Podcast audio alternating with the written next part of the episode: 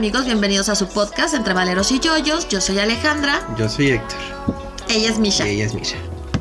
ok, el día de hoy les hemos preparado eh, una semblanza de un autor, un escritor y Ajá. un orador que es nada más y nada menos que Deepak Chopra. Deepak. Deepak. Es que me cuesta llegar a la K. A la K. Siempre le, siempre le voy a decir Deepak. Porque no, no alcanzo a llegar a la Deepak. Deepak. le quedo de ver la K. sé por qué. Ahí a la vuelta joven. Allá a la vuelta se lo doy. bueno, muchos de ustedes seguramente, ¿no? Han escuchado oído, sí, sí, a- Y, seguramente habrán leído algún libro de Deepak Chopra. A lo mejor no todos. A los que les gustan este tipo de personajes, seguramente lo han leído. Que a ti no te gusta es otra cosa. No, no es eso. Es que yo dudo en la, en la capacidad lectora de la gente. Uh, pero nuestras, nuestros ¿Nuestro amigos. auditorio? Ajá, nuestros amigos son diferentes. Ok. ¿Ok? Ok. En ellos. Bueno, en ellos sí confías. Sí. Bueno, miren, Deepak Chopra eh, nació el 22 de octubre de 1947 en la India. Actualmente es, es, eh, radica en los Estados Unidos. Sí. Entonces digamos que es un escritor indio-americano o Sí. estadounidense, que sería lo correcto. Sí. ¿no? Eh, bueno, él ah, es una persona que defiende todo lo que tiene que ver con la medicina alternativa Sí. y promueve formas populares de espiritualidad. Ustedes dirán, ¿y por qué defiende la medicina alternativa? Bueno, porque él es médico. Sí. Él estudió medicina en la India y se fue a los Estados Unidos, donde se especializó en neuroendocrinología. Órale. Fue lo que le llamó la atención. Ajá. Y bueno, de ahí todo su interés, ¿no? Por la medicina y por la medicina alternativa como una forma de curación. Eh, él eh, ha sido descrito por el New York Times como un gurú convencional de la nueva era.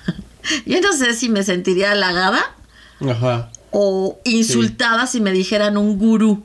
Pero Sí, bueno, ¿Cómo? Chopra dice que la palabra gurú es un título que ha rechazado por 30 años. Eh, bueno, por algo lo, lo rechazará, Lo ¿no? Pero sí, sí, bueno, sí. a mí tampoco creo que sea la palabra que se buscará, ¿no? Sí, Pero no, bueno, no. a través de sus libros y videos, él ha llegado a ser una de las figuras mejor conocidas y más ricas en el movimiento de salud holística. Cabe hacer la aclaración porque Ajá. esto es algo importante. Ya verán después por qué. La salud holística es cuando comprendemos que todas las partes del ser humano, eh, ya sea, eh, no sé, los aspectos físicos como los emocionales, los mentales, los espirituales y los sociales, están interconectados, formando pues un todo, ¿no? Sí. Entonces, eh, la totalidad es la unión de lo que sería la mente, el cuerpo y el espíritu, que es lo que vas a encontrar mucho en sus libros, Sí, mente, sí. cuerpo y espíritu. Sí. Y eso es lo que a lo que él se aboca y es lo que trata la eh, lo- todo lo relacionado con la salud holística y es lo que él trata de enseñar a través de sus libros. Eh, bueno, eh, resulta que él eh, empieza ya por alrededor de los 1980 a practicar la medicina trascendental, o sea, la medicina, la meditación trascendental. ¿Cómo llegar a la meditación trascendental? Pues tratando de dejar de, de fumar como lo hacía y de tomar café en exceso. Mm. Así es como él dice, oh, la meditación trascendental me va a ayudar y empieza con ella. En 1985, él renuncia a su puesto que tenía en el Hospital Memorial de Nueva Inglaterra para establecer el Centro de Salud Ayurvédica Mahari- Maharishi. Las, eh, esto de, de la Ayurveda es la medicina tradicional, Hindú. ajá, de la. India. Sí. Entonces, él deja lo que ya hacía y se va y, y funda este centro, ¿no? Bueno, pues entonces, eh, poquito después de que él hace esto, eh, deja eh, el movimiento de meditación trascendental. Sí, también lo deja. Pero, Pero. después de dejar ese movimiento, funda el Centro Chopra para el Bienestar. Sí. O sea, es, o sea deja primero eh, un hospital y hace su hospital, o sea, un hospital o un centro de salud ayurvédica, ¿no? Ajá. Luego deja el movimiento de meditación trascendental y funda el centro Chopra para, la, para el Para bienestar. el bienestar. O sea, ya fue haciendo sus propias cosas, digámoslo así. En los noventas él gana muchos seguidores porque es entrevistado por Oprah Winfrey, Mm, ¿no? Entonces todo un boom de mujer con su show lo entrevista todo eh, em, alrededor de todo lo que son sus libros. Sí. Entonces eso, bueno, él ya vendía, pero eso es Lo ¿no? manda. al- lo manda sí, así, Sí, sí. lo catapulta, ¿no? Sí, Dice. sí, sí. Bueno, entonces después de esta entrevista con Oprah eh, Winfrey, él sigue Ujú, y eh, manejando toda la parte de la ayurveda, ¿no? Y mezclándolo con lo que es la medicina convencional. En, en esto incorpora ideas acerca de la relación mente-cuerpo, la creencia en, en todo lo que es la naturaleza y la creencia en la prevalencia de la conciencia sobre la materia. Esa conciencia, o sea, cuando prevalece, perdón, Sí. cuando prevalece, crea la realidad. Ajá. Él clama que sus prácticas pueden expandir la esperanza de la vida humana y tratar la enfermedad crónica. Las ideas que, que promueva son criticadas, o sea, todas esas ideas que vienen en sus libros y que él promueve Ajá. son criticadas por científicos y profesionistas médicos. Sí, por supuesto. ¿Quién dicen, quienes dicen que sus tratamientos se basan en el efecto placebo y que él utiliza mal los términos e ideas de la física cuántica Sí. y que proporciona a las personas esperanzas falsas, las cuales oscurecen la posibilidad de un tratamiento médico efectivo. Las opiniones, fíjate, de las comunidades médicas y científicas sobre él van desde despectivas hasta condenatorias. Sí. Las críticas incluyen declaraciones de que su enfoque podría atraer a las personas enfermas lejos de tratamientos efectivos. Pues que sí. Ahora bien, eh, Chopra ha escrito una cantidad enorme de libros, o sea, va como este, Como en el 90. como. Crichton, ¿no? O sea, y como Stephen King escriben Ajá, y escriben y escriben, Sí, ¿no? sí. Diferente tipo de, de Eh, escritores, sí, pero, sí. Pero ahí van. pero ahí van. Eh, resulta, bueno, no, Crichton no, porque ya en paz descanse. Pero Chopra, eh, si lo has leído, y yo sí he leído a Chopra, Ujú. Ciertamente todo lo que ahorita estábamos comentando, pues sí, eso es lo que hace. O sea, en todos los libros, tú lo que vas a encontrar es una forma de, de mm, encontrar tu equilibrio como persona, unificando esas áreas, o sea, cuidando que todas, que esas áreas trabajen en conjunto. Y eh, manejando, digamos que un, una idea de que tu mente puede estar por encima de tu cuerpo y con el pensamiento, no así tal cual lo voy a decir, pero el pensamiento va a ayudar a crear salud. Sí. De hecho, hay un libro que se llama Crear, o sea, la traducción es algo así. Pero, ah, bueno, entonces Ajá. Ah, si tú has tenido la oportunidad de leerlo, vas a ver que, bueno, sí escribe toda esa parte, ¿no? Pero también escribe otras cosas, como es- escribe, eh, tiene libros sobre Buda, sobre Mahoma, o sea, no todo es Sobre. solamente salud, Ajá. sino también escribe sobre otras cosas. Y eso también es muy, muy interesante. Ya más adelante les vamos a hablar sobre los libros. Ahorita, eh, antes de hablar a, eh, entrar a otra parte que quiero que hagamos en, en este, en esta ocasión, solamente les quiero comentar algunos otros datos que creo que son importantes eh, tener, ¿no? Por ejemplo, decirles que él se casó en 1970, o sea, él es un hombre casado, Sí. eh, se casó obviamente en la India. Su esposa, eh, con su esposa tuvo dos hijos y hasta la fecha tiene tres nietos. Ya se me fui. Sí. Ahora fui yo la que se fue. Em, eh, ah, bueno, ah, te digo que tenía, tiene dos hijos Y tres nietos. y tres nietos, ¿no? Él ha enseñado, o sea, sí ha, ha sido, digamos, ha, ha practicado la enseñanza en algunas universidades, Sí. pero sobre todo lo contratan como orador. Sí, da muchas pláticas. Da muchas, muchas pláticas. Sí, sí, sí. Y aquí es donde muchos de sus detractores, que son muchísimos como lo, como lo pudieron ver antes, más lo atacan, ¿no? Porque él cobra alrededor, y esto ya debe haber variado, porque esto fue en el momento de la investigación, de esta investigación, Ujú. 25 mil dólares Por plática. por plática. 25 mil dólares por Imagínate. plática. Qué impresión. Digamos que ahorita esté cobrando 30, ¿no? Ajá. Así bajita la Así mano. bajita la mano. Nada más hagan cuentas, ¿no? Sí, sí, sí. Eh, y esto, o sea, esos Más 25 mil dólares que, que cobra. Su centro de salud. Ah, bueno, y todo lo que tiene, ¿no? Porque, bueno, ya después. da este. Todo esto lo cobra. Y, y es lo que critican ellos por dar consejos espirituales al tiempo que advierte en contra de todos los efectos del materialismo. Sí, o sea, es eh, Contradictorio. eh, sí. Ahí es donde resulta contradictorio. O sea, estás criticando el materialismo y diciendo los efectos negativos que tiene sobre tu persona Ajá. y sobre tu espiritualidad, pero cobras 25 mil dólares por decirlo. Sí. Ok, ¿cómo? Sí. ¿Cómo? Ya, ya, ahí ya me perdí. Sí, Porque sí. tenemos que tomar en cuenta cuánto escribe, cuántos libros tienes, ¿no?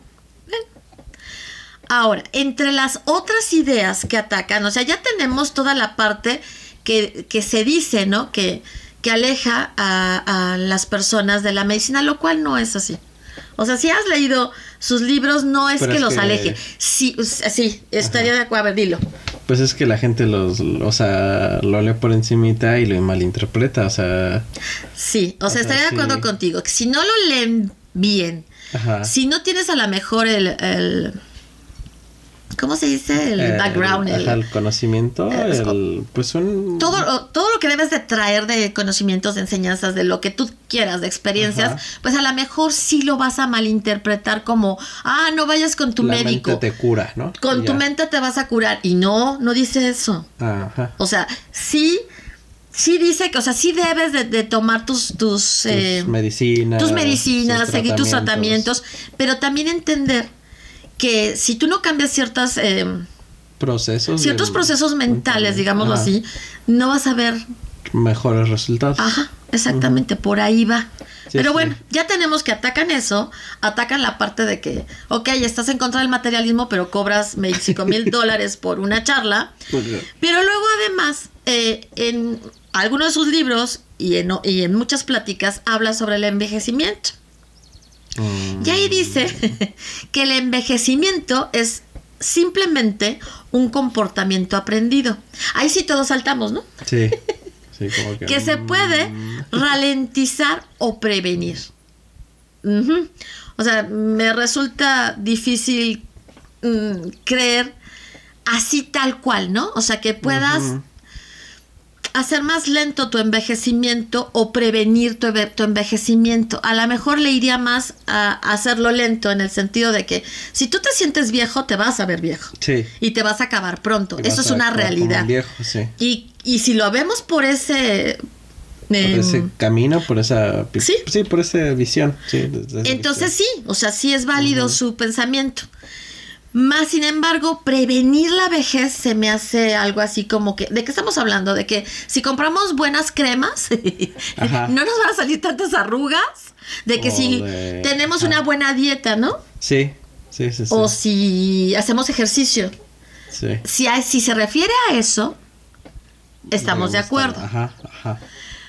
Más no necesariamente se refiere a eso. Ahí habría que leerlo. Sí, sí, sí. Afirma que al utilizar conscientemente nuestra conciencia, eh, podemos influir en la forma en que envejecemos biológica- biológicamente. Le puedes decir a tu cuerpo que no envejezca. En su defecto, sostiene que también puede acelerarse el envejecimiento de la misma manera. Tan. Chan, Y se chan, hace el silencio. chan. Pues es que sí. O sea, muy- cuando... Y, y tú me podrías preguntar, no me lo estás preguntando, Ajá. pero tú me podrías preguntar, ¿y si lo plantea? Y yo te tendría que contestar, sí, sí lo plantea. Ajá, así. Sí, Pues sí a- lo plantea. al final del día, pues son sus. Son sus creencias, ¿no? Y el problema ahí es que no. No hay una. No, no, no hay evidencias, ¿no? O sea, no muestra evidencias al momento de plantear estas cosas. No, porque para mostrar o sea, ¿cómo muestras evidencias de algo así? que Porque es intangible. eso, ajá, o sea, sí, no puedes o sea, mostrar evidencias. de hecho, uno, así, perdón. No, pero como lo que... Y ahí volvemos un poco a lo que hablábamos de Krypton, ¿no? Como decía... ¿Krypton o Crichton? Crichton, perdón. este, ¿cómo era una de sus frases de... ¿Cómo se le llamaba a las... a las ideas sin, sin evidencia?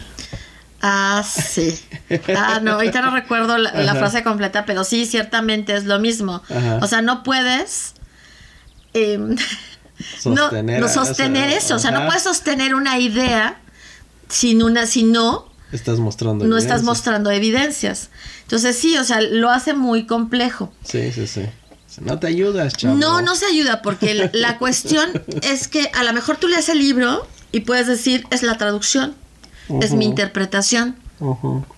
Sin embargo, eh, Lo cuando lo plática. escuchas en Ajá. pláticas dices, no, no fue mi imaginación y es una mala diciendo, traducción. ajá. Entonces, bueno, eh, estaba por decir lo que dice Robert Todd, no, lo- no, no empecé, ¿verdad? Robert No. Todd Carroll es un detractor Ajá. que dice que la promoción de Chopra eh, se ha caracterizado por una por eh, dar la expectativa de una vida más larga como una venta de esperanza que parece ser basada en una imaginación no científicamente impregnada, no científica, sino más bien, o sea, una imaginación no científica impregnada de misticismo y de galimatías. Y eso, obviamente, es una, o sea, las galimatías es la confusión de ideas y mezcladas con sus propias ideas o sus impropias ideas.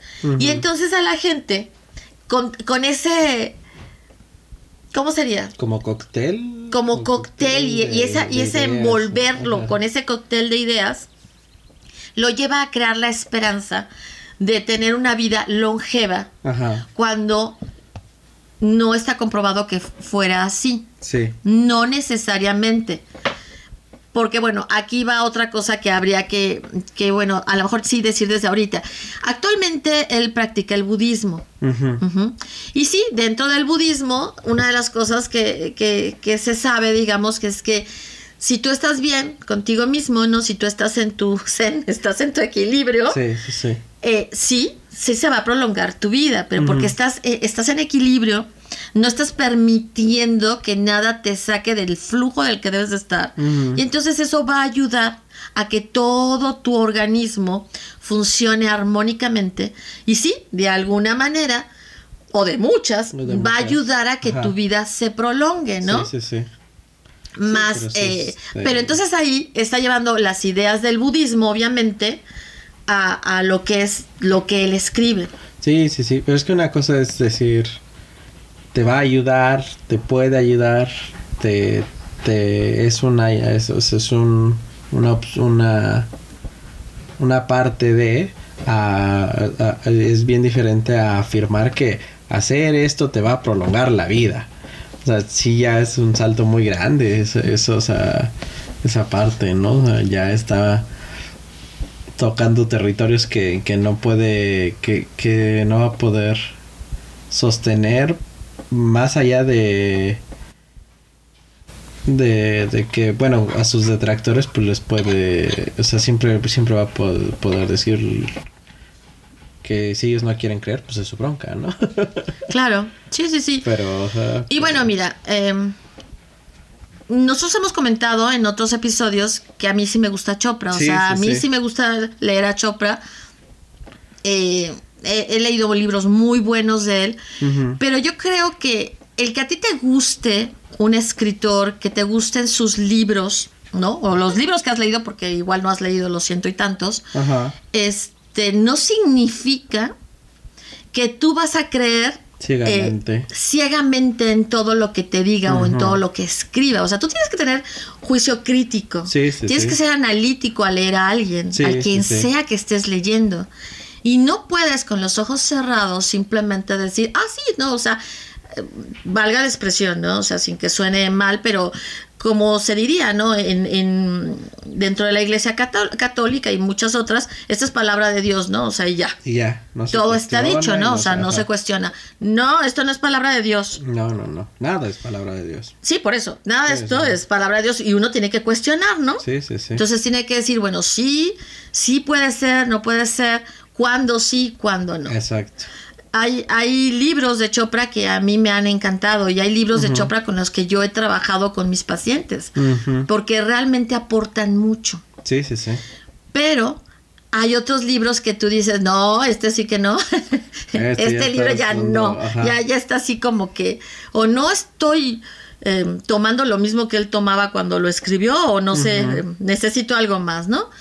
Pero de toda la colección enorme que tiene, muchos son muy buenos. Sí. o sea, hay sí, que admitir, muchos son muy buenos. Vas a desechar todo lo No, que. no, no, no estaría bien, ¿no? escrito Solo Ujú. por alguna idea rara que tiene, ¿no? O sea, también no es justo simplemente porque él tenga una, una idea nueva y controversial y con la que no estés de acuerdo, echar atrás o decir, ah, pues todo lo que ya habías escrito y si me gustaba ya es basura, ¿no? O sea, tampoco está, tampoco se trata de eso. Exactamente. O sea, es, es, hay que ir viendo todo en su tiempo y forma, ¿no? O sea, no, como decías tú, hay que tener pensamiento crítico. Sí, muchos dirían que no, las personas no tienen mucho pensamiento crítico. Pues es que no es lo que demuestran. no, lo que pasa es que eh, también se educa. También se educa. Pues sí. O sea, si tú Sí, sí, desde cierto. pequeño no enseñas a tus hijos a pensar, no los enseñas a ir más allá de, pues lo que les des es lo que ellos van a admitir. O sea, sí hay que tener cuidado y trabajar en ello, ¿no? Sí, sí, sí. Ahora bien, hablando de espiritualidad y religión, eh, Chopra ha comparado el universo con un sándwich.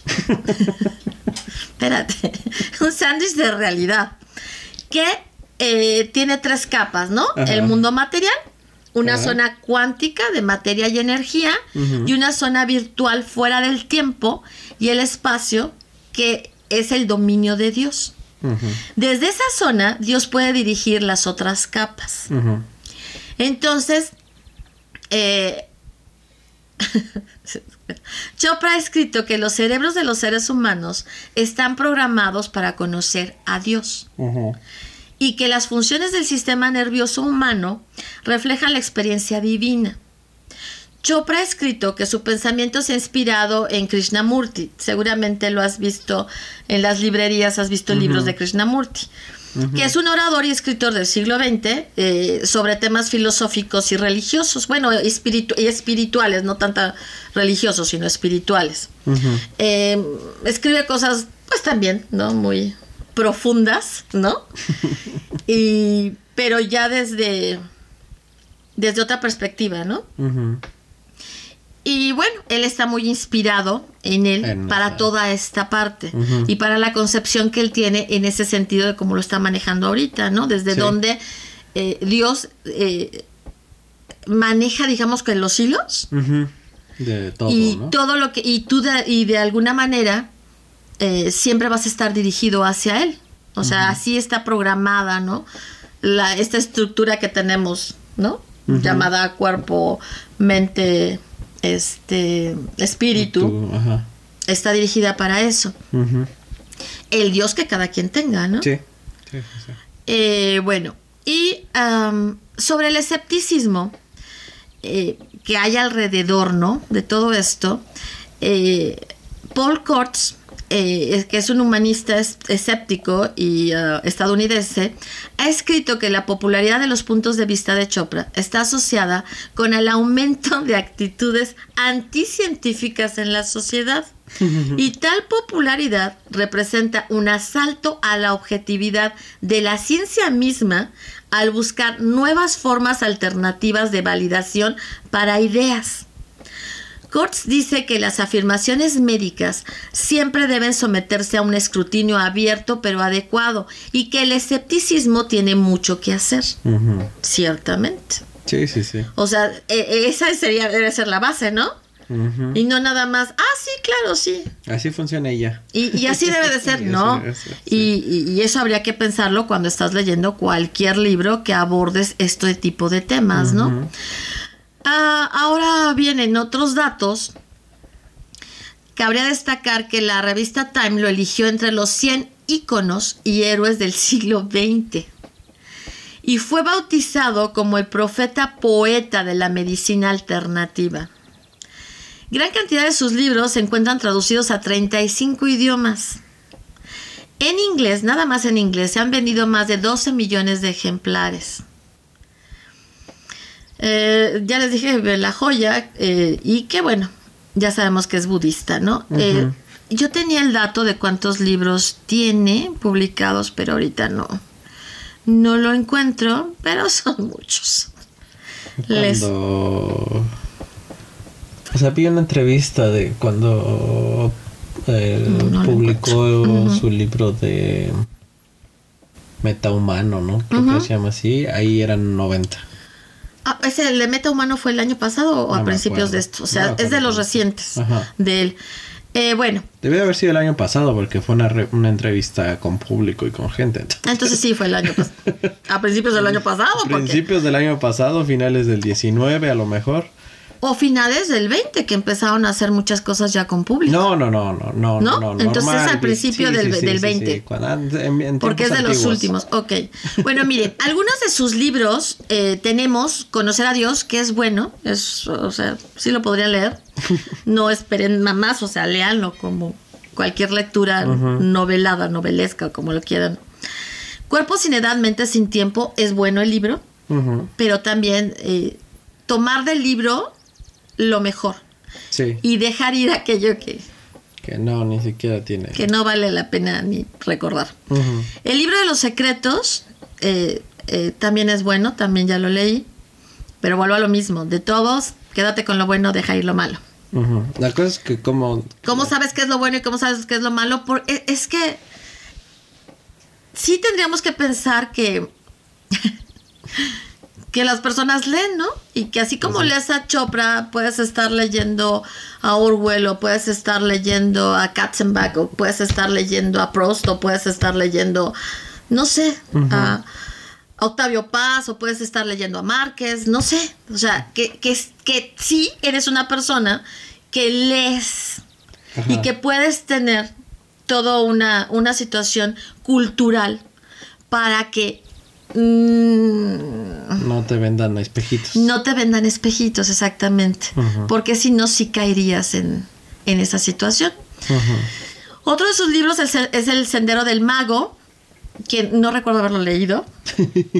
No, ¿pa- ¿para qué? O sea, la verdad ya, que ya llega un momento en que uno no recuerda lo que leyó. Sé que lo tengo, no recuerdo haberlo leído. Eh, y luego Iluminación, las siete leyes espirituales del éxito, que son buenas, nada que no sepas.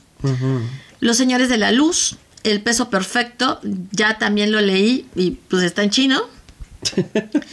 Rejuvenezca y viva más tiempo. Que esos son los controversiales. Sí.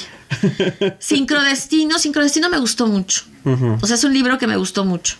No sé si fue el, porque también hay a veces que el momento, ¿no? Te- sí, también te, te ayuda. a- Ayuda a que algo te, te le Sí, encuentres sentido sí. y, y hagas clic con el libro. Sí, Pero sí, es un libro que a mí me gustó. Un camino a la sabiduría, viaje al bienestar, un ángel se acerca, curación cuántica, también le- leí curación cuántica y me gustó. Le encontré mucho sentido a lo que decía, pero también apliqué aquello de, ah, esto tiene sentido, vale la pena aplicarlo. Pero esto así como que no me acaba de cuajar, mejor olvidemos. Ajá. Almas Gemela, pues también eh, vale la pena leerlo. El Perdón, Ajá. Buda, que también lo leí y me gustó. Jamás moriremos, ese no lo he leído. Jesús, pero tiene muchos de Jesús, entonces ahí también me pierdo. Las siete ley- leyes espirituales del éxito para padres, ese no lo he leído. Ajá. El tercer Jesús, no, bueno, está más difícil. Está complicado el libro, es un libro complicado. Ajá. Eh, interesante, pero complicado. Pero complicado. Muchas religiones, mucha espiritualidad, eh, filosofía, y es complicado el libro. Mahoma, Mahoma es un buen libro.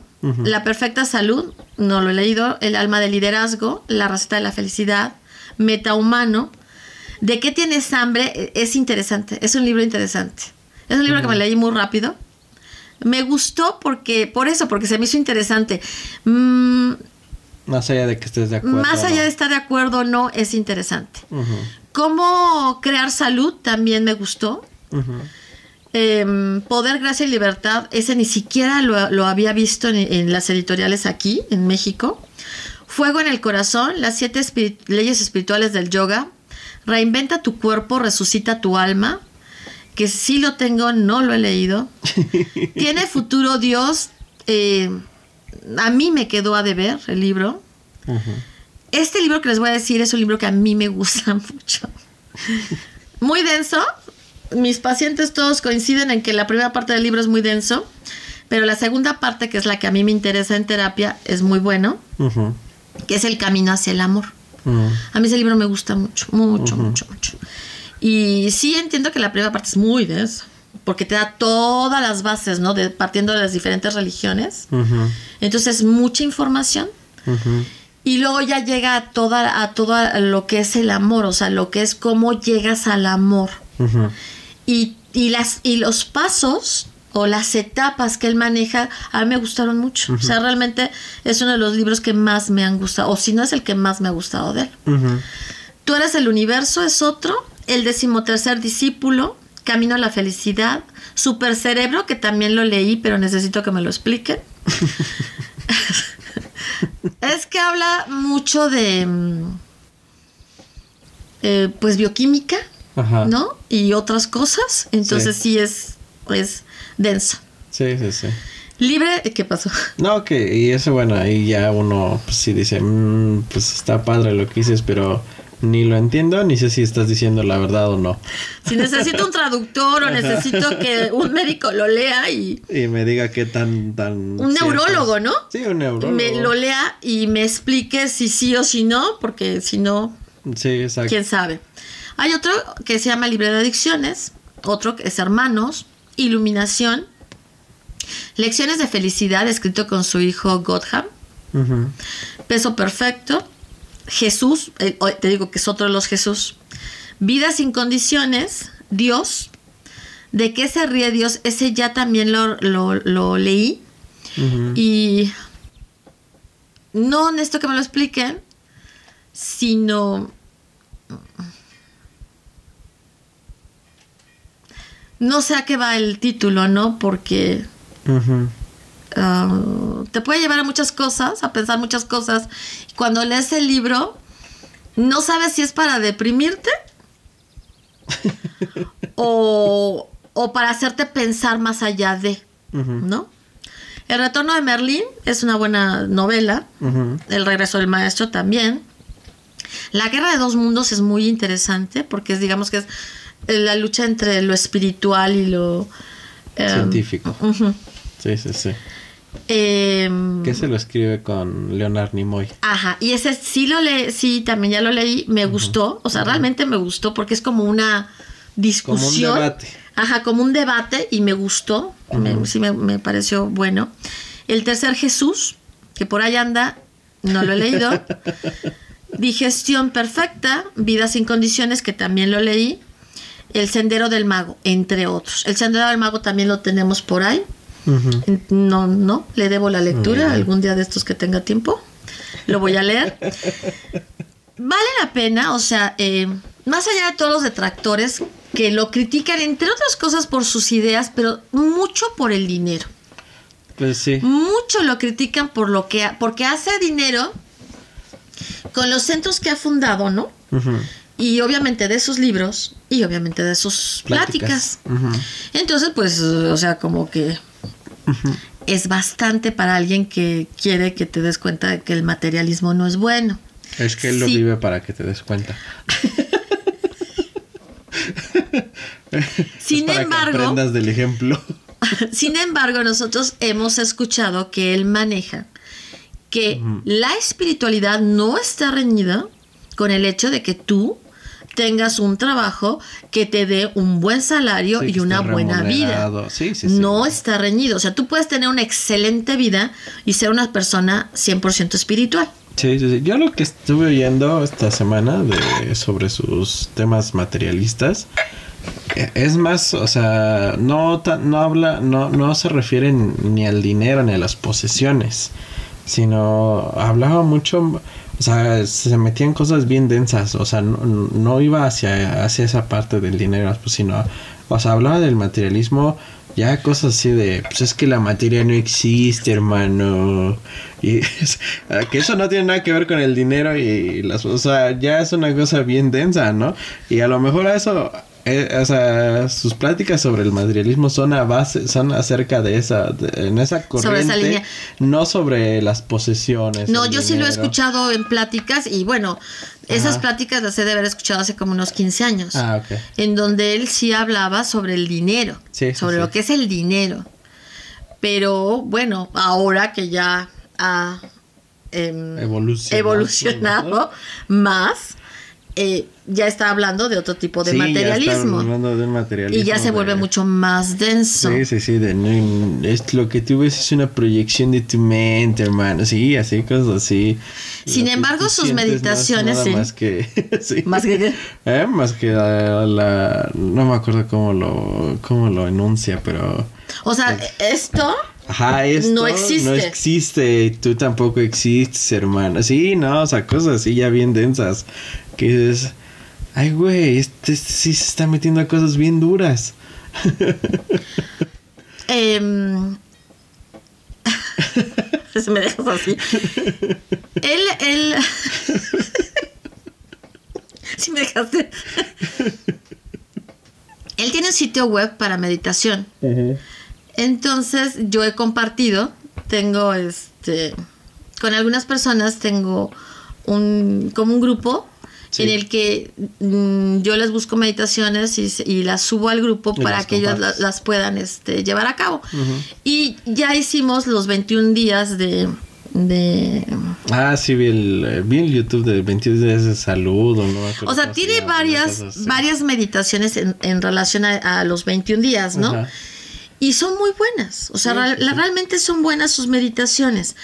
Pero en esas meditaciones no anda en ondas así raras de que la materia no existe. No, no, no, no. O sea, son meditaciones en las que sí te lleva así como que a abandonar toda la realidad en la que estás y poder liberarte y, visualizarte de otra manera, en otra parte, en una situación de además paz y armonía, pero no en el viaje de que lo que ves no existe. Sí, sí, sí. No, sí, en una entrevista. Pero también es, o sea, a veces yo creo que también lo toman un poquito muy en serio cuando él está bromeando, porque mm, yo creo que tampoco es una persona que, que exprese muy bien cuando es una broma y cuando es en serio. Sí, ese es otro problema que él tiene. O sea, muchas veces bromea y, la gente lo toma. Y la gente cree que está hablando en serio, sí, es un, pero eso es un problema. Sí, sí, es un problema, porque estaba en una entrevista hablando de eso, ¿no? De la materia y de todo esto y de... Entonces, este, les empieza a decir, ¿no? Pues es que yo estoy en un estado zen, que eso es otra cosa que él profesa mucho, ¿no? Que él siempre está en un estado muy zen. Sí, hombre. Y muy, ¿Cómo le hace? Este, ajá, y dice, entonces yo ahorita estoy en un estado muy zen. Es más, ni siquiera estoy aquí, soy un holograma. Pero eso lo está diciendo de broma, ¿no? Y la gente lo cree. Y la gente a veces se lo cree, ¿no? Los, con los que está entrevistándolos, pues es, es Conan O'Brien y, y, su amigo Andy, entonces no. O sea, ellos dos, eh, el otro, el que está junto al hace. ¡Ay! Lo toca. Ajá. Le hace, ah, no, no, entonces ya se empieza a reír y, siguen cotorreando, ¿no? O sea, es otra, o sea, entiendes que está bromeando, ¿no? En ese momento. Pero también, este cuando lo está diciendo, sí se puede malinterpretar, ¿no? Si lo sacas de contexto, si lo sacas. Ese también es otro de los problemas de él. Si lo, si lo sacas muchas de sus expresiones, de sus frases, de sus ideas, del contexto en el cual las está expresando, sí se vuelven aberraciones totales. Sí, sí, sí. Entonces sí habría que tener cuidado, ¿no? Sí, sí, sí. También hay un libro que le leí, estaba tratando de ver si estaba por aquí, eh, con, un, con su hijo escrito con su hijo, que también me gustó mucho, también se me hizo un, buen libro, pero no recuerdo cuál es. Pero bueno, la, esta siguiente de segmento, lo que queremos, queremos hacer es eh, compartirles algunas de las frases que Chopra ha externado en sus charlas o en sus entrevistas y la, interpretación o, el impacto que, causa en nosotros. Eso es lo que queremos hacer ahorita. Entonces, empezaríamos con una que dice, todos nosotros somos capaces de ir más allá de nuestras ataduras materiales. ¿Cómo lo entiendes? Pues, o sea...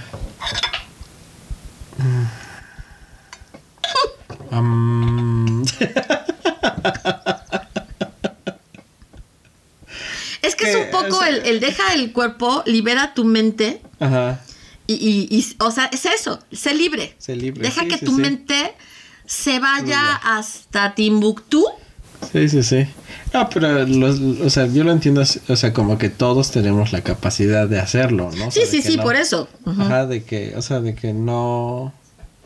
No porque tengas 100 años siendo una persona que ama las cosas materiales, no puedes hacerlo, ¿no? Eso, Así lo entiendo, ¿no? O sea, sí, a, lo mejor tienes 100 años y amas las cosas materiales, pero también tienes la capacidad de dejarlas atrás y dar ese paso a, a otra otra visualización de las cosas, ¿no? Así lo entiendo. Yo, yo lo entiendo así y también lo entiendo como que tu cuerpo es una atadura. Chots, hermana. Hay que irte, o sea, hay que fumar de lo mismo, ¿no? bueno, por decirlo así, o sea, tu cuerpo es... Libérate de la prisión carnal, hermana. Es que he leído muchos de sus libros, por eso te digo. O sea que tú puedes. ya ves, había un, había, un libro que ahorita no me acuerdo su autor. Ah, seguramente alguien lo ha leído. Que decía: ¿El, cielo es el límite? Sí. O sea, la frase la ubico, pero no sé. Pero así se llama el, libro: El cielo ah, es el límite. Y. Em, y básicamente es eso, o sea, nada, nada te limita. Tú puedes llegar hasta donde quieras. Entonces, bueno, partiendo de, los libros de, Chopra, yo también lo entendería. O sea, lo que tú dices y la parte de que, o sea, sí, este es tu cuerpo y todo, pero no estás nada más em, superitado a ese cuerpo. Tú puedes, eh, en la meditación, alcanzar otros grados de, otros niveles de espiritualidad, otro nivel de conciencia, tú puedes hacer muchas cosas. O sea, de esa manera lo vería yo, acorde a lo que he leído de él. Sí. Eso diría. Pero pues quién sabe, ¿no? Habría que preguntarle a él. A él, Ahora la, la siguiente, eh, yo le enseño a la gente que sea la situación, sin importar qué, qué tan caótica, ay Dios, perdón, qué tan caótica, eh, sin importar cuánto drama haya a su alrededor, se puede curar con su... Eh, se puede curar a sí misma si te quedas dentro de tu centro. Eso está así como que... O sea, no importa, no importa lo que esté pasando, no importa lo que haya alrededor mío, no importa si si no hay nada que hacer, si yo permanezco en mi centro, ¿me puedo curar? Pues eso dice él. Ah. Yo creo que si ahorita invitáramos a un medium, habría muchos espíritus que nos dirían que... Que así como que no, no, pues es que es parte de sus... De las cosas que, o sea, que él... O sea, porque él también habla mucho de, lo que tú ya alguna vez has mencionado, ¿no? De. de las ondas y la.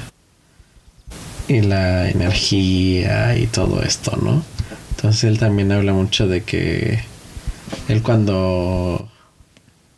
O sea, por su meditación, por todo su trabajo que hace, porque siempre está en su zen, cuando entra a un lugar, pues todos se encuentran, todos o sea, el lugar cambia, ¿no? El lugar y la gente empieza a sentirse mejor, ¿no? O sea, pero... Pues no sé, o sea, a lo mejor... Mm, o sea, a lo mejor podría, sería más fácil entenderlo de la otra forma. O sea, cuando tú, o sea, tú entras a una sala de lo que sea, de, por decir, cuando estás esperando el turno para algo, ¿no? En un consultorio, ¿no? Y hay más gente. Y tú llegas mal, llegas histérico, llegas... Tú, eso lo, se lo proyectas a los demás y los puedes poner mal, ¿no? Sí, sí, sí. O sea, yo creo que se refiere a eso, pero del lado bueno. o sea, yo lo entiendo más, o sea, si lo... o sea, si tú estás bien, no vas a ser de los que caiga eh, en... No, y puedes mejorar la situación. O sea, si tú llegas bien a un lugar y estás en tu zen, y por más caótico que sea, esa situación puede mejorar, ¿no? Y puede fluir, ¿no? O sea, no, no te va a hacer daño, digámoslo así. o sea, no sé, está, está bien, está bien. Sí, o sea, es, es denso. Este que les voy a decir ahorita, que les voy a leer, eh, a mí creo, pienso que sería, que es bueno. La mayoría de las personas piensan y actúan dentro de la estrechez de lo que se les ha enseñado desde la infancia, sin cuestionar los supuestos básicos sobre los cuales han estructurado su visión del mundo. A mí este me gusta. ¿Cómo otra vez? Ok, se los voy a repetir. La mayoría de las personas piensa y actúan dentro de la estrechez de, las, de la estrechez de lo que se les ha enseñado desde la infancia, mm, sin cuestionar los supuestos básicos sobre los cuales han estructurado su visión del mundo. Sí, sí, sí. ¿Sí? Y eso es real. Sí, sí, sí. Y ese es, eso es un gran defecto. Sí, de, de la sociedad. De la sociedad. Sí, sí, sí. De la sociedad, de la sociedad en la que crecemos, ¿no? Entonces, desde ese, o sea, viéndolo así, expresado así, pues sí, es real y, de ahí tendríamos que escaparnos. no deberíamos de estar ahí, quedarnos de esa forma. tendríamos que salir de eso, de esa estrechez de visión y cambiar nuestra visión del mundo. Sí, o sea, como, sí, o sea, es una cuestión de, sí es de crianza, ¿no? ¿De qué? De crianza. Sí. Sí. Estaba oyendo a las biólogas que tanto me que tan bien me caen, que son las mandarax.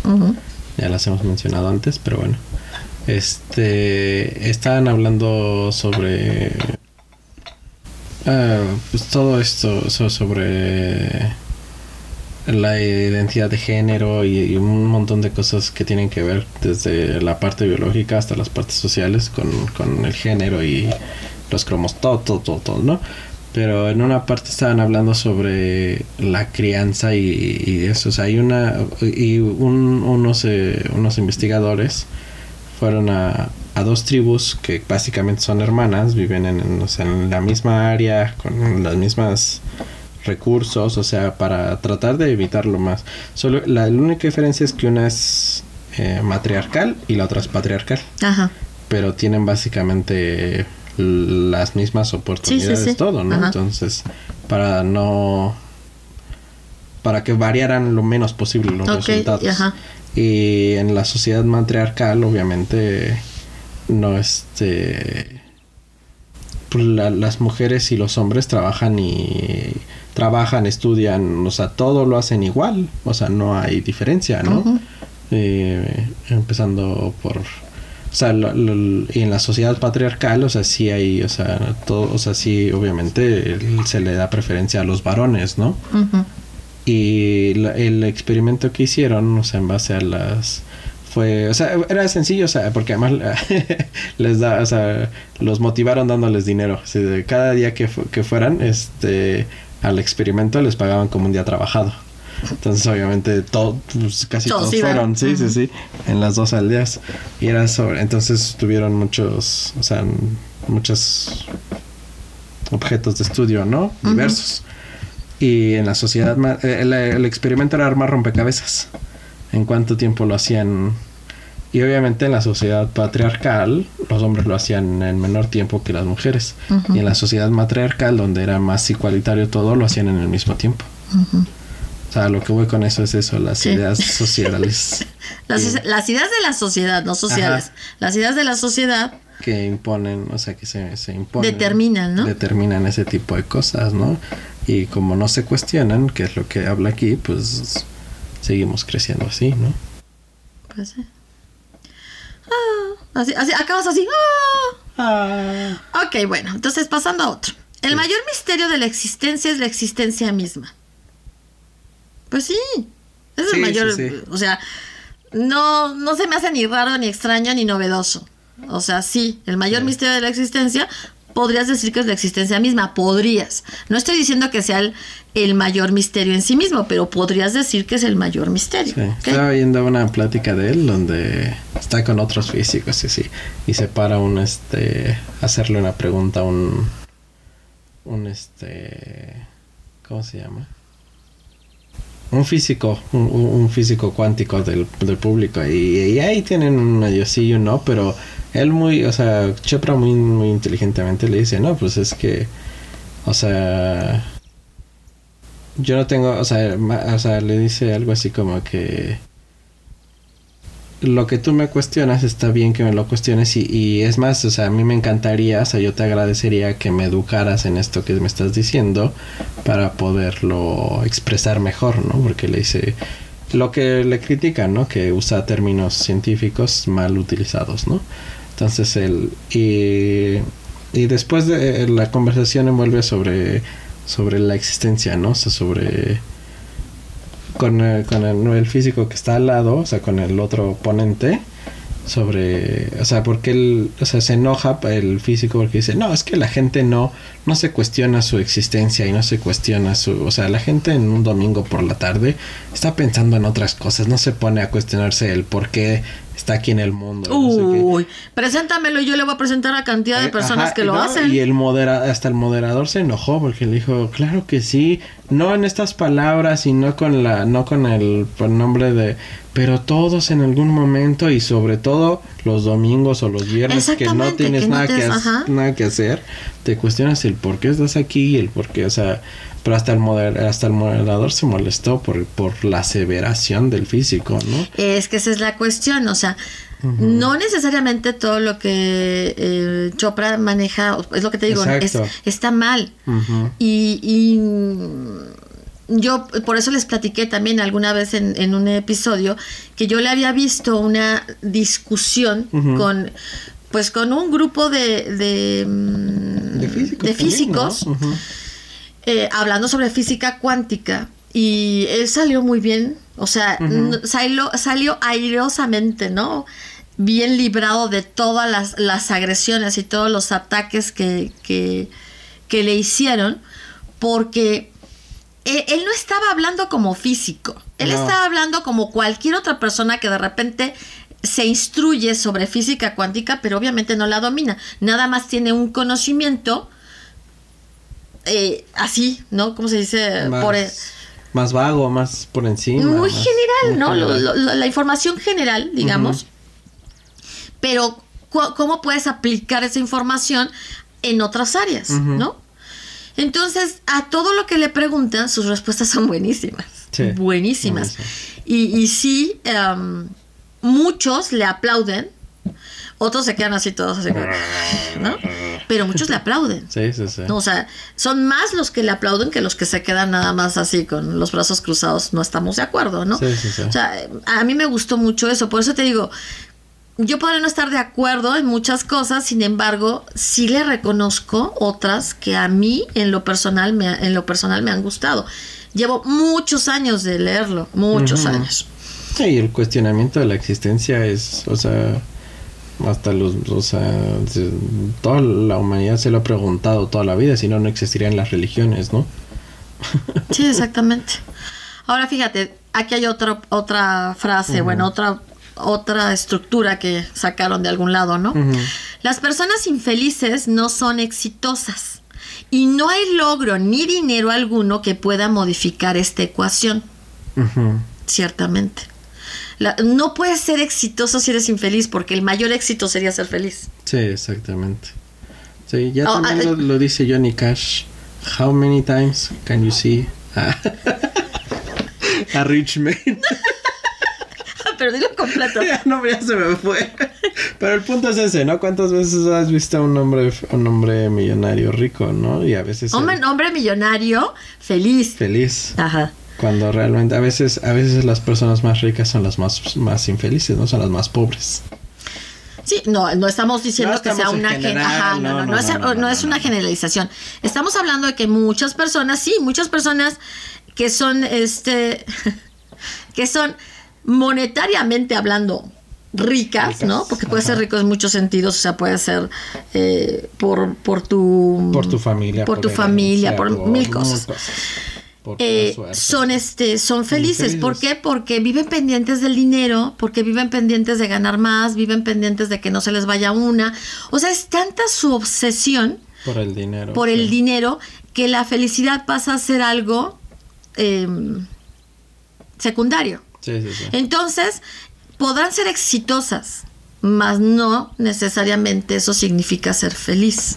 O podrán ser no tanto exitosas, porque es lo que dice aquí, ¿no? O sí, sea, que las personas infelices no son exitosas. Exitosas, Pero o es que la gente Asocia el éxito asocia, con el dinero. o sea, no la gente en general, perdón.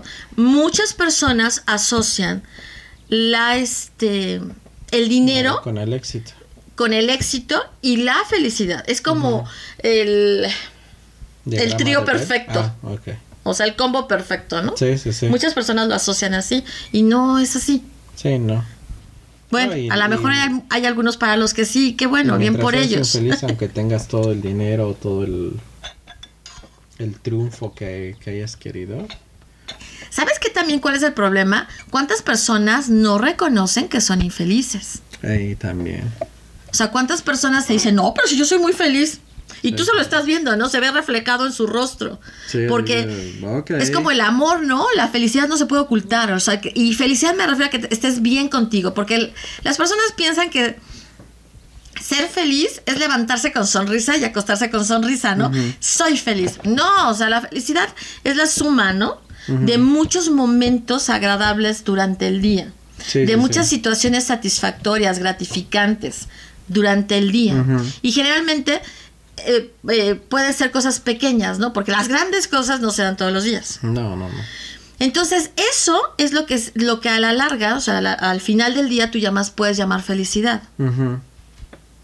Y pues, Sí, no, no siempre. Estaba mucho, o sea, en una de las entrevistas que vi estaba hablando de del expresidente Donald Trump. ujú, Eh, bueno, obviamente estas entrevistas cuando todavía era presidente, ¿no? Entonces les, decía que o sea, él decía, él, él, él tuiteó o escribió o no me acuerdo dónde escribió que, que él le hubiera, que le gustaría pasar una semana, o sea, más bien que él invitaba al presidente una semana a su centro de salud, a estar con él una semana, ¿no? Para ayudarlo, para para que se, este para sanar a su niño interior, ¿no? Porque no imagínate. porque dice, pues es que es- se nota, dice, se nota que él es una persona que nunca fue suficiente. No, no se ve un hombre feliz. Tú no, No. ves a un hombre feliz. Ves a un hombre poderoso. Y le dice el otro, ajá, sí, es un hombre poderoso y, ajá, y, y, en- y le dice el entrevistador, que no me acuerdo quién es, le dice, entonces tú podrías, este, quebrarlo para hacerlo, para ayudarlo. Y dice, no, no se trata de quebrarlo, se trata de, de darle amor, se ve que le faltó amor. Le dice, es más, yo creo que si todos nos, nos uniera, toda la nación se uniera y le dijera, Donald, te queremos, de verdad. No, bueno, pero ¿qué les ha hecho la nación? Bueno, pero es que es eso, al final de cuentas, esa es su filosofía, Sí, ¿no? sí, de sí. entregar amor, ¿no? No de. No de quebrar a la persona para. No como los, los, este. Como los que trabajan en adicciones, ¿no? Que, Sí, sí, sí, que ahí sí hay que quebrarlos. Ah, y habría que. Bueno, O sea, que es diferente, ¿no? Sí. sí. Pero es su- obviamente su visión es de, de amor y de. Entonces, ya, ¿no? sí, que es lo que también muchas personas no entienden. O sea, más allá de, de todo este rollo de la medicina Y de sus cosas cuánticas. y de sus sea, cosas sí, cuánticas, sí, ¿no? Él, am, él habla mucho de, de situaciones de amor, de fraternidad, de comprensión, de empatía. Y eso nunca va a estar mal, o sea. Y eso no está mal. No, eso nunca Por eso te decía, sus meditaciones son buenas. Sí, sí, sí. Tú lo escuchas y, y te sientes bien. Sí, sí, O sea, te, te sientes más así como que "Ah, ya me relajé, estoy tranquila, o sea, Sí, sí, sí. es bueno. Ok, pasemos a otro. Eh, todos los arrebatos de luz que han cegado a los santos a lo largo de la historia tuvieron lugar en la oscuridad. ¿cómo? Ok, se los voy a repetir, querido público, amigos, compañeros y demás. No. Todos los arrebatos de luz que han cegado a los santos a lo largo de la historia tuvieron lugar en la oscuridad. O sea, cuando Tú sí sabes oscuridad. Eh, que, por ejemplo, los santos, la vida de los santos está plagada por un montón de o, o desgracias o malas conductas. Sí, sí, sí. O sea, todos en algún momento, no de 100 100, pero No sé, la todos. gran mayoría Ajá. han tenido vidas muy raras, sí. ¿no? O sea, con cosas que tú dices, ay Dios, y este se convirtió en santo, ¿no? Sí, sí, sí. Y sí, se han convertido en santos. ¿Por qué? Porque en medio de esa porquería que en algún momento pudieron haber tenido como vida, digámoslo así, llega un momento de iluminación Iluminación. en donde las cosas cambian. Su peor momento, ¿no? Ajá, en su peor momento llega esa iluminación y ellos se encuentran a sí mismos y es cuando ahora sí que se da la luz, ¿no? O sea, lo que... O sea, el- entonces... O sea, yo lo que más o menos entiendo entonces que... Que no te... O sea, que no te asuste tus momentos más oscuros. O sea, que no te sientas mal por tener malos momentos, ¿no? Exactamente. O sea, eso es lo que más o menos... Ajá, es que así lo tendrías que entender. O sea, no te espante cuando te encuentras en un pésimo momento en tu vida, en donde todo, Se tú estés mal, todo esté mal, y parezca que ya perdiste, ¿no? Todo. Sí, sí, sí. Porque en ese momento es cuando puedes ver realmente la, claridad. O sea, ahí puedes encontrar la claridad. Expliquemos, no todos. Bueno, No todos. hagamos la acotación, no todos. Sí, sí, sí. no, Pero muchas personas en esos momentos podrán ver la, la claridad de, de, de- de lo que necesitan para salir adelante, para modificar sus vidas. Por eso, de ahí mucho de las frases, ¿no? De si no pisas fondo, no sales. Tiene que pisar fondo para salir. ¿Sí? Sí, A veces sí. No todos, pero No a veces todos. sí hay quien necesita pisar bien el fondo Sí. para en ese momento poder impulsarse y salir. Pues San Panchito de Asís así le pasó, ¿verdad? Sí. San Panchito Sí, de sí, Asís sí, era tenía un una vida. desmadre, ¿no? Sí, tenía una vida así bien. Era un pinche desmadre. Ese es el que conozco porque... Divertida, su vida. la, la escuela en la que cursé primaria, secundaria, kinder... Era de los demás, franciscanos. Era franciscanos. Entonces nos hablaban de Panchito de Asís mucho. Entonces sí. Panchito de Asís, no bueno. San Panchito de Asís. Entonces me acuerdo que él era un desmadre. Sí, él sí, sí, sí era un desmadre el Panchito de Asís. antes No, de y que- te puedo contar historias de jesuitas, ¿no? Pues Yo estudié en una universidad de jesuitas y te cuentan unas historias que... Y los mismos jesuitas, ¿no? Cuando te dan cierto tipo de, de materias que llevas, este, te cuentan la vida y dices, wow, ¿no? Y, ay, perdón. Y yo tuve una materia en donde nos ilustraban con la, por eso te digo, con la vida de los santos. De los santos. sí. Y decías, ah, caray, Ay, ¿todo eso hizo? jos su madre. Y sí. Sí, sí. Y después, el lado contrario, ¿no? Sí, sí, cómo cambió su vida. Sí, es muy interesante. Hermano. Ok, a ver, veamos ¿Cuál otra. es la siguiente? Una vida libre de riesgos está lejos de ser una vida sana. Ándale. Pues es un poco como lo que hablábamos con Crichton, Krypton, No, no es. Krypton, es Crichton. Crichton. cuando hablaba, cuando él decía su frase de, de, de nadar, ¿no? O sea, de que la Ajá. gente con Pues te piensas, o lo, o lo piensas o te avientas. piensas, ¿no? Uy, uy, uy. Todo sigue bien, sí. Pásale rápido. Ok, bueno, entonces, eh, ciertamente, ¿no? O sea, una vida en la que nunca tomas un riesgo, nunca vas más allá de, nunca Todo lo haces con cuidado. Sí, sí, sí, y- porque y- no y- vaya a pasar, porque. Y como a ¿no? Todo by the book. ¿no? Todo, Sí, todo by the book. como, como debe de ser y porque no puedes ir más, ¿no? Sí, sí, sí. Nunca Porque- tomaste riesgo, pues, o sea, ¿cómo? Eso Sí, no sí, es una vida sana, porque en primera ni la estás viviendo. Es, ajá, es como cuando dices, como cuando dicen también, ¿no? Que un niño latoso es un niño sano. Sí, sí, Sí, sí, ciertamente. Sí. o sea, cuando los niños no son latosos, preocúpate, porque ¿por Preocúpate, qué no o es latoso? porque no es latoso. Y latoso, no estamos diciendo grosero. Sí, no, no, O- no, no, no. O sea, latoso. u otras cosas. No, no, no. Un niño latoso que, que hace travesuras normales, que es muy inquieto, Que que, a que jugar, grita, juega, hace mucho escándalo, que sí, ¿por qué no? Pinten las paredes. Pues sí, eso, eso es un niño latoso. Eso es normal. Y eso es un niño sano. sí, Ajá, sí, eso sí. sería un, niño sano. Ok, a ver. Mm.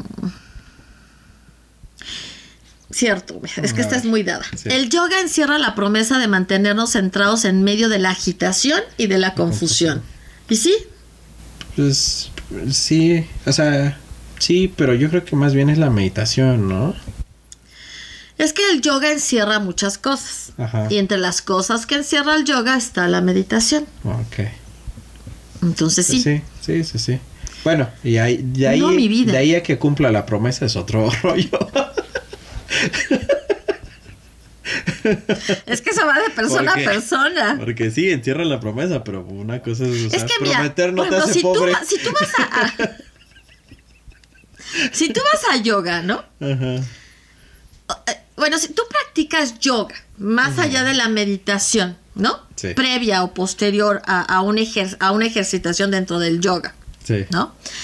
Eh, tú cuando estás haciendo todos los ejercicios, si no estás en ti, no lo estás haciendo. O sea, si no estás centrado, enfocado, eh, no, estás, no estás ni pudiendo hacer los ejercicios, ni teniendo obviamente... La conexión con el cosmos. No, no, no. O sea, es que sí se da una conexión. O sea, tú estás haciendo yoga y sí estás muy concentrado. Sí tu atención está en cada parte de tu cuerpo, porque si no te puedes lastimar. Pues sí. O sea, muchos de los ejercicios que realizas, si los haces a tontas y locas, te lastimas. O sea, sí tienes que estar concentrado. Y lo curioso, y yo te lo he platicado muchas veces, es, tú dices, no, yo sé que lo voy a poder hacer. Y te das cuenta que sí puedes hacerlo. Pero para poder hacerlo necesitas estar realmente concentrado, Concentrado. enfocado. Estar todo tú, ¿no? O sea, unidos la- las tres instancias de las que habla Chopra, unidas como un todo que son para poder fluir con todos los ejercicios del yoga. Sí. Sí. Mira, esta no sé, esta a ver. Cuanto menos abres tu corazón a otros, más sufre tu corazón. Híjole, no sé. Yo creo que sufre de todas, todas al final del día. Lo abras o no lo abras. O sea, de todas, todas pierdes. No, bueno, Porque mira, si lo abres, siempre, siempre, este, no, no falta el que, el que te, y si no lo abres, pues nunca vas a experimentar nada, entonces sufres. O sea, las dos, de, de todas, todas, de las dos formas pierdes. Ahora que pero puedes perder, ganar, ¿no? Sí, o sea, que prefieres solo perder o perder Y ganar. tener y ganar, ¿no? O sea, esa es la cuestión. O sea, pero de que pierdes, pierdes. Entonces, o sea, de que vas a sufrir, vas a sufrir. Es que muchas personas piensan que si no se abre, no, van, a sufrir. Pero eso no es cierto. Pero eso, eso enge- eh, encierra sufrimiento en sí mismo. O sea, ahí hay sufrimiento. Sí, sí, sí. O sea, esa sería la, la cuestión, ¿no? O sea, que sufrir y ya, o sufrir y experimentar la vida, ¿no? Sí, no. O sea, porque la vida es sufrir. Y eso no va a cambiar porque cierres el corazón o porque lo abres. Sí, me están viendo muy seriamente. Sí, ya me di cuenta. ok, esta es obvia. Pero de tan obvia hay muchas gentes, muchas gentes, muchas personas que no lo entienden.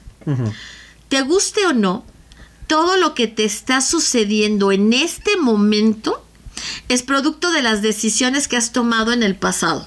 Sí, Obvio. sí, sí, sí. Porque hay quien dice, ¿por qué me está sucediendo esto?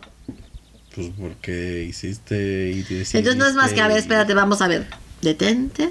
Ajá. Y vamos a ver Vamos un poquito para atrás. Hacia atrás y veamos qué es la, cuáles son las decisiones que has venido tomando en tu vida y por qué estás en este punto, ¿no? Sí, como estaba viendo a unos bobos que me gustan mucho eh, en otro podcast, pero o sea, decían, estaban hablando sobre las universidades y sobre las carreras, ¿no? Entonces decían que era, que era curioso porque la universidad más bien servía, o sea, a ellos les sirvió y a muchos que conocían les había servido para saber realmente lo que no querían hacer con sus vidas. ¿En serio?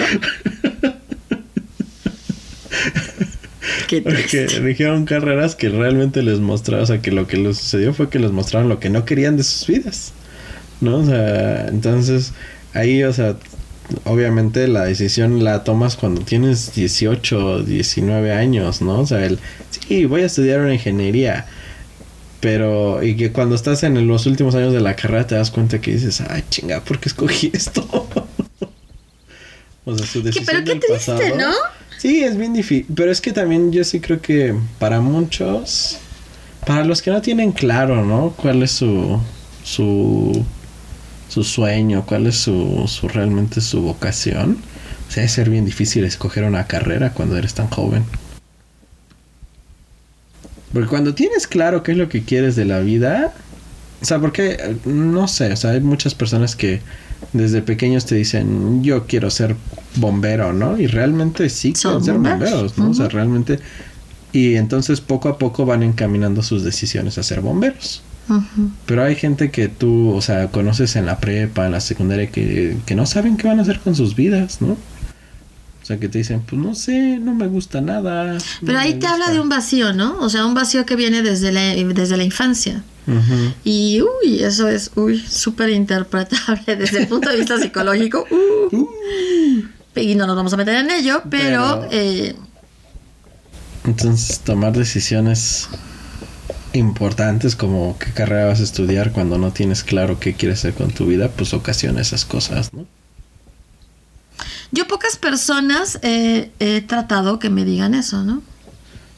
Yo, sí, sí, sí. Yo conocí muchos, o sea, muchos compañeros de la secundaria, de la prepa, no tenían ni idea de qué iban a hacer con su No, yo me refiero ya a personas eh, adultas que ya habían terminado su carrera y la ah. que me dijeran que no, ajá, que no sabían por qué la habían estudiado o por qué habían tomado la decisión, o sea, no. Eh, en su mayoría todos estaban, eh, vivían a eh, de acuerdo a lo, o sea, mm, a su a su elección, a gusto y, y estaban bien, contentos y demás, ¿no? en su mayoría. Sí, sí, sí. Eran pocos los que en algún momento, ¿no? Te decían eso.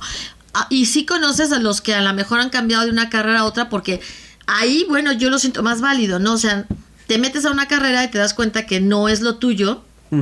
Y te das, y así mismo encuentras lo que sí sientes que va a ser tu vocación, ¿no? Y entonces te cambias. Yo no lo veo mal. No, yo tampoco. Porque es preferible hacer eso a terminar algo que no te gusta. Que no te gustó, sí, sí, sí. O sea, sí, eso es una buena idea. Cambiarte, obvio. Sí, ok, vamos a otra. Sí. La risa es el mecanismo de la humanidad para escapar del sufrimiento. Ándale. Pues no sé, yo creo que sí, la risa te ayuda a pasar los peores momentos, ¿no? O sea, así a reírte de las cosas. Estaba oyendo a unos cómicos, eh, obviamente todos afroamericanos, así, así se llama el especial Black Humor, ¿no? O sea, y hablaban sobre cómo para ellos y para los públicos que son de su misma comunidad, o sea, afroamericanos o de melanina más. Más prominente pero bueno ya sabes eso. Para ellos o sea, hablar de, de, cosas duras de su sufrimiento no su sufrimiento como tal pero de las cosas que pasan en comunidades tan marginadas no o sea al final del día o sea para cuando lo presentan a un público que ha vivido lo mismo, que, ha sufrido cosas similares, sí, sí es catártico y sí, es, sí hay risa, ¿no? Pero cuando lo presentan a un público al contrario, que es un público blanco, con privilegios, que ahora se sienten muy, este, muy, muy, este, conscientes del mundo y conscientes de los problemas de la sociedad, este, las personas no entienden el chiste, ¿no? Y no se ríen, o sea, no lo ven como, o sea, lo ven, o sea, no logran reírse y no logran entender que están que la gente está haciendo humor con, con cosas que Pero ahí yo no lo entiendo, a ver, o sea, si tú vas a ver a, a alguien así, ¿no? o sea, lo has visto en otras ocasiones, ¿sabes No cuál es su humor? necesariamente lo has visto, no, o sea, porque hay muchos clubs de comedia. tú- vas Ah, al bueno, club sí, y- ya, ya entendí. O sea, O sea, estaríamos hablando, por ejemplo, de los clubes de comedia donde puedes hacer una, un chiste y, o sea, el público no te conoce. Necesaria, ajá. Ajá, sí, o sea, estamos Sí, sí, hablando de eso. sí, un público que no te conoce y entonces sí, los chistes para quienes son ajenos a, a ciertas realidades no son graciosos y no entienden por qué alguien... Porque alguien se reiría de esas situaciones, ¿no? O sea, y sí, sí les cuesta, o sea, sí, sí les, este... Entonces hablaban sobre cómo la... Sí, ahora te está poniendo fijamente a ti. Cómo, cómo sí cambia el humor respecto a tus vivencias, ¿no? Y como para ellos sí la risa es un mecanismo para... O sea, para una tragedia que le sucedió hace 30 años, ahora es un una cosa con la que pueden reír, ¿no? Pueden, pueden, pueden seguir adelante con su vida y reír de eso, ¿no?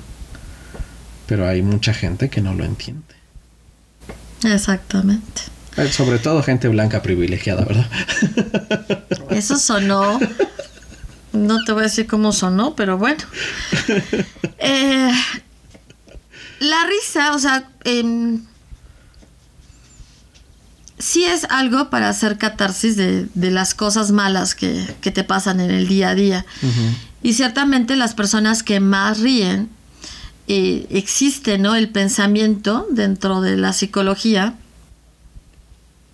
de que esas personas que todo el tiempo se ríen, ¿no? O sea, todo el tiempo, todo el tiempo se ríen, hoy, mañana, pasado mañana, todo el tiempo. Son personas que sufren mucho, ¿no? Porque es la manera que tienen de, de manejar su sufrimiento. Entonces, sí, eh, la risa y el sufrimiento muchas veces van de la mano. Sí. Sí, sí, sí. Y podría decir a alguien, qué triste. No, no es triste. No, No es pues triste. Porque es lo que le permite a la persona salir adelante. Y llega un momento en que esa risa realmente es risa. Realmente es el poder decir, ya no me duele. Y ya lo puedo ver con ese matiz cómico, ¿no? Cuando antes era trágico nada más. Sí, sí, sí. Ahora yo lo puedo ver con ese tinte de comicidad y, y- y sentirme tranquilo con esa vivencia. Entonces, no, no es triste en todos los casos. No, no en todos los casos. ¿no? Ahora bien, vamos con otra. Esta está. Sigue siempre tus pasiones. Nunca te preguntes si es realista o no. Oh, Pues no sí. sé. Yo estoy de acuerdo con eso. O sea, yo sí estoy de acuerdo con eso. Es que depende. Bueno, también si tus pasiones es, es, o sea, son dañinas a un tercero, pues no, obviamente es no. que hay personas que lo pueden Eh, malinterpretar. pues, sí, sí, sí. pero Yo sí creo está- que si hablamos, o sea, normalmente, Sí, ¿no? sí, sí, De, sí, sí. de las pasiones. Si tu pasión es despellejar gente, pues no, o sea, no, obviamente no. Si no hablamos de pasiones normales, Ajá. sí. O sea, no te sientes a pensar si es realista o no. Síguela. Síguela. Y, y a lo mejor te topas con que no se podía. Pero a lo mejor descubres que sí. Y eso es eh, la puerta a una vida que te va a llenar de satisfacciones. Sí, sí, sí. Sí, estoy de acuerdo con eso. Y bueno, me podrían decir, ¿no? O sea, a lo mejor con muchas frases podrían decir, ah, eso yo ya lo sabía, sí, pero a veces lo sabemos, pero necesitas que un tercero te lo diga.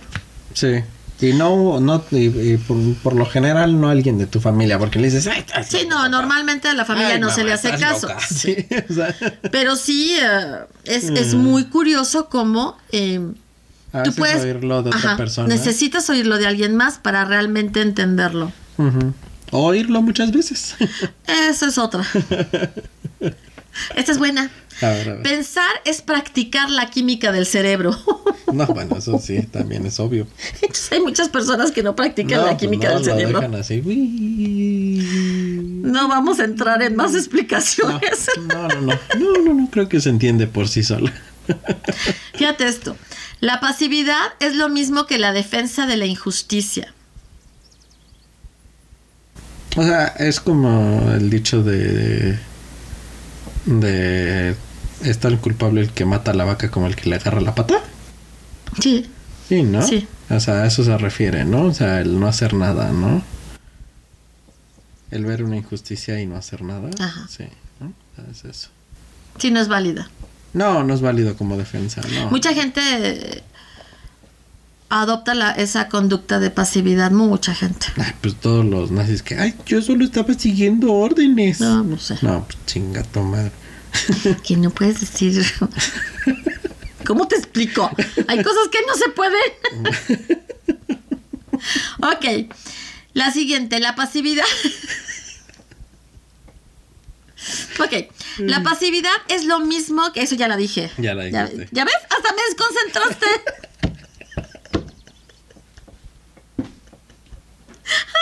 Ay, no, es que iba a decir la de abajo. Los seres humanos tenemos una notable capacidad para adaptarnos a las circunstancias externas. Como dijo Darwin, el factor más importante para la supervivencia no es la inteligencia ni la fortaleza, sino la adaptabilidad. O sea, porque hay personas que piensan que es la inteligencia y la fortaleza. Pero si no te sabes adaptar, no lo vas a lograr, ¿eh? Sí, sí, sí, como hemos visto muchos casos ahora, o sea, cuando hicimos el cambio de ciudad, de gente que no se adapta a que vive en otra ciudad, ¿no? O sea, Sí, es muy curioso. quiere- siguen queriendo, o sea, siguen, o sea, siguen queriendo que la ciudad sea como en la que ellos vivían, o sea, o sea, Sí, no, no entienden cómo funciona esto. Eh, eh, a mí me, me ocasiona mucha... Pues es demasiado gracioso que nos preguntaran frecuentemente, ¿y ya se adaptaron? ¿Y si, est- y si están bien? ¿Y si están contentos? y Porque yo decía, pues sí.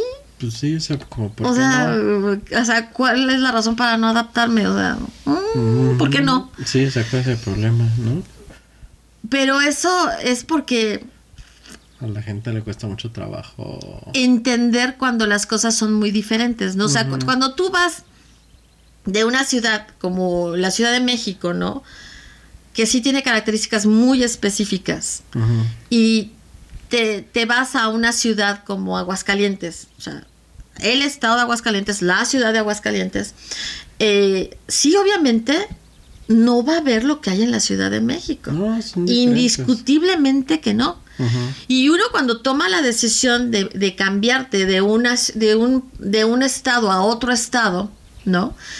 Obvio, de una ciudad a otra ciudad, eh, lo tienes que tener previsto, ¿no? Que va a ser diferente tu vida, no va a ser...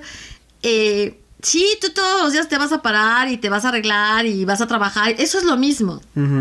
Nada más que lo que te rodee no va a ser lo mismo No. ni las costumbres son las mismas. Mm. Tú te tienes que adaptar a las costumbres. Tú tienes que entender que tú eres el que llega. Y entonces, si las costumbres son aquí estas, ah, bueno, pues esas son las costumbres que yo voy a adoptar. Sí, sí, sí. Si aquí las personas tienen ciertos horarios, bueno, pues yo me tengo que ceñir a esos horarios. Si aquí no se comen estas cosas que a mí me gustan, pues lástima, ya no las voy a comer. Sí, es como, empezando por el clima, ¿no? Pues ah, es un clima muy diferente, ¿no? El de la Ciudad de México al de la Ciudad de Aguascalientes. Sí. Y pues, o sea, si te vas a, o sea, si te cambias de ciudad y te la vives quejándote por el clima, pues, o sea, ya sabías, ¿no? O sea, no es como que... no es como que alguien te hubiera dicho, no, es el mismo. Sí, y hay personas que nunca se adaptan, ¿no? Nunca, nunca se adaptan al, al clima, porque sí es, es, es pesado eh, para muchas personas. Y yo pienso, por ejemplo, cuando vienes de vacaciones se te hace más pesado, porque como vienes de paso, no vienes con la conciencia de me tengo que adaptar. Ujú, Sí, ¿no? Entonces dices, uy, qué calor hace, qué horrible, qué espanto. Pero cuando tú ya vienes con la conciencia, ¿no? Y, Sí. y tienes ese pensamiento de que ahí voy a vivir, me voy a adaptar a todo lo que eso conlleva, pues entonces sabes que es o te adaptas o te adaptas. Sí. O te adaptas y la pasas bien, o vives inadaptado y la sufres. Y es lo que platicábamos el otro día, ¿no? O sea, ya no sientes el calor No, como lo sentíamos antes, ¿no? Sí, o sea, sí. ya es algo normal dentro de tu vida.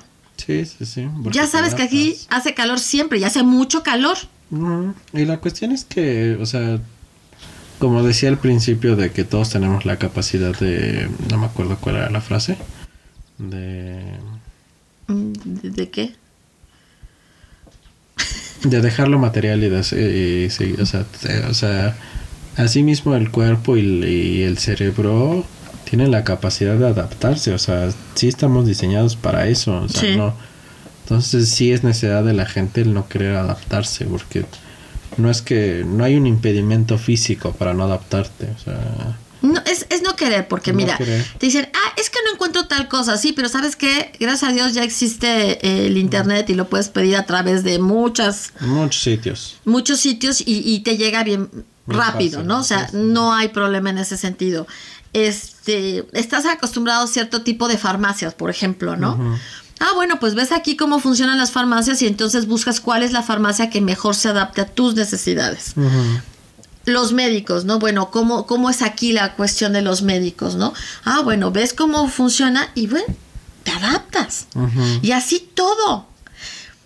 Una, una de las cosas es, por ejemplo, la forma de vestir, ¿no? Sí, O sea, es diferente a como la puedes ver en la Ciudad de México. Es- es- son otras reglas sí, sí, sí, por el clima. por el clima.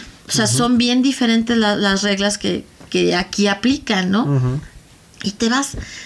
O sea, es, es- Yo lo siento fácil. Sí, O sea, nada más es ir conociendo, ¿no? Sí, o sea, vas sí. conociendo, ah, esto es así, y ya vas sumando, ¿no?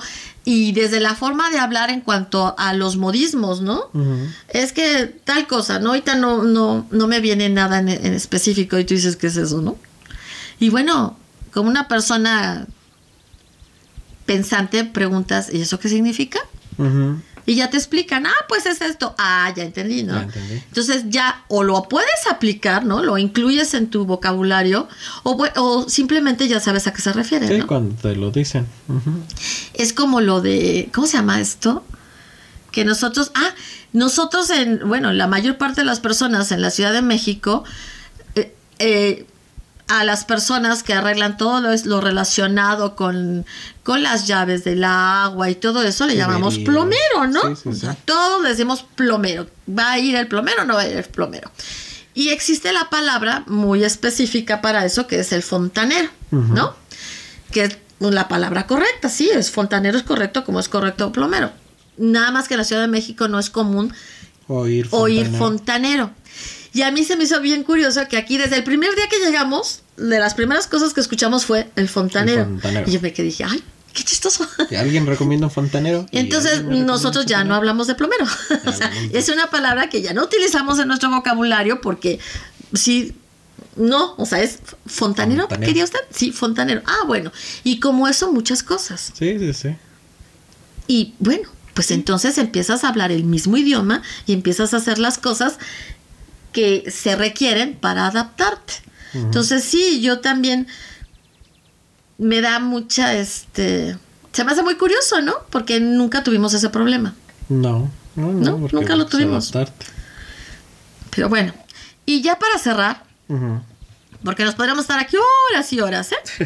Para cerrar, eh, estaría esta que ya la acabo de perder. No, aquí está. El karma, cuando se entiende correctamente, es solo la mecánica a través de la cual se manifiesta la conciencia. Ándale. A ver, explícamela. karma. Digo. No, yo- yo- no, no. O sea, el karma no es te portes mal, te pasa algo mal. Así tan sencillamente, ¿no? Eso. Ya que lo empiezas a leer más, o sea, dices, ah, es más complejo que eso. Pero tanto así ya dices, ah, chinga, chinga. Chinga, chinga. Es. Es. Tiene que ver con la. con. con el merecimiento, ¿no? O sea. Tú vas por la vida haciendo cosas buenas, ¿no?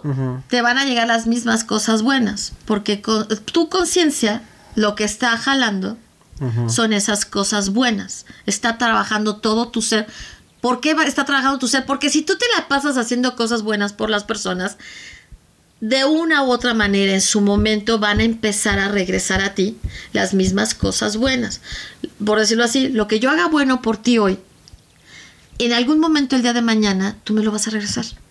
No porque así tenga que hacer y porque tengamos que actuar en la vida así con las personas. Yo no hago algo esperando que me lo regresen, pero es parte de, como aquella película de cadena de favores, ¿no?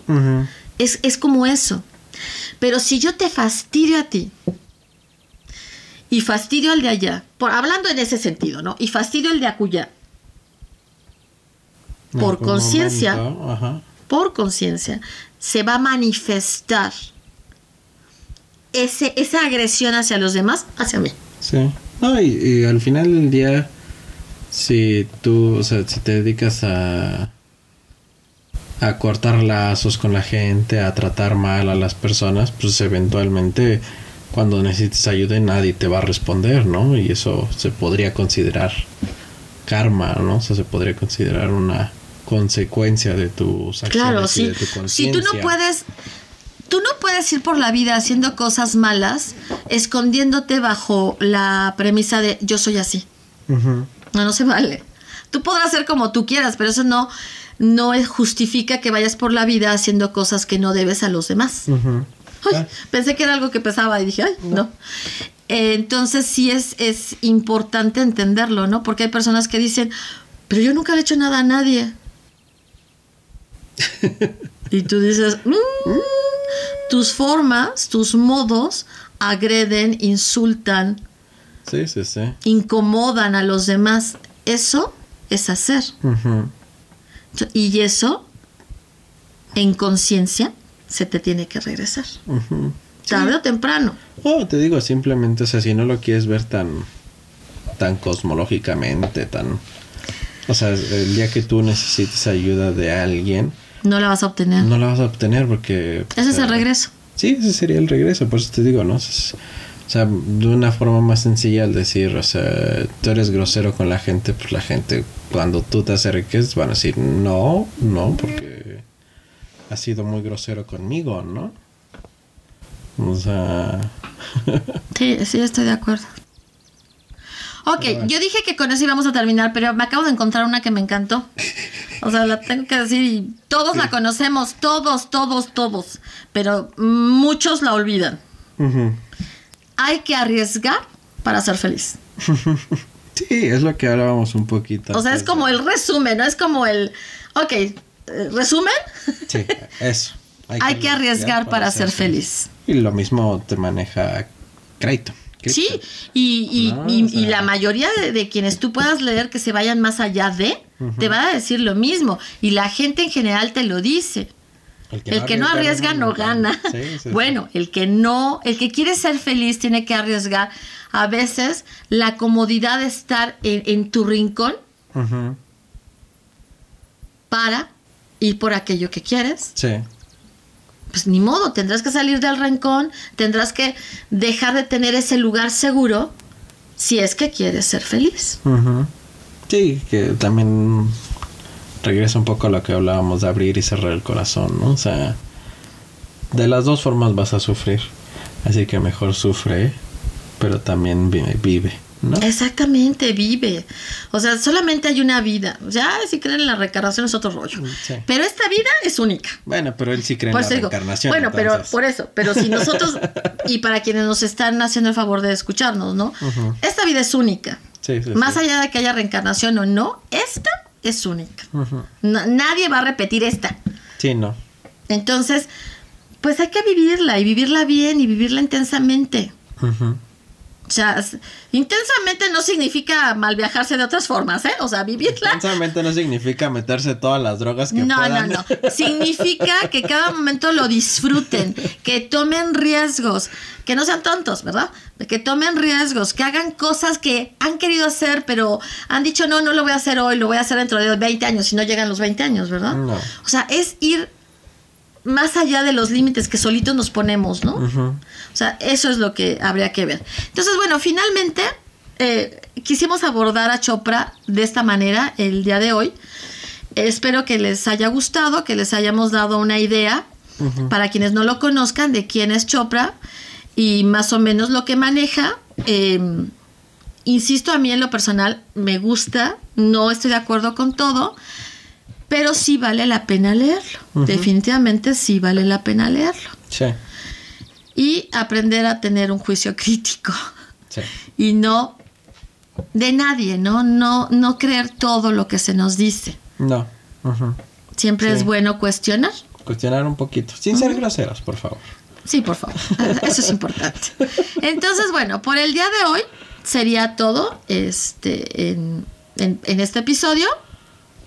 Recuerden suscribirse, los que no estén suscritos. Si ya están suscritos en, En- en en YouTube. YouTube. háganlo por- en Spotify. Si lo están en Spotify, háganlo en, En YouTube. YouTube, Nos ajá. ayudaría muchísimo. Nos gustaría también tener comentarios porque no nos los dejan escritos y es bueno que nos los dejen escritos en el episodio. Sí. Porque nos los hacen llegar de otra forma. Nos gustaría que nos los dejaran escritos ahí en, el- en- en- en En el- los episodios. en los episodios. Y no olviden la manita arriba, La campanita. la campanita, sí, darle clic a la campanita. y eh, nos vemos el próximo martes. Recuerden que el extra sale los viernes. Los viernes. Ajá. Y entonces esto sería todo por hoy en su podcast Entre Valeros y Yoyos. Yo soy Alejandra Yo soy Héctor. Y él es Charlie. Hasta luego. Bye. Bye. Ok.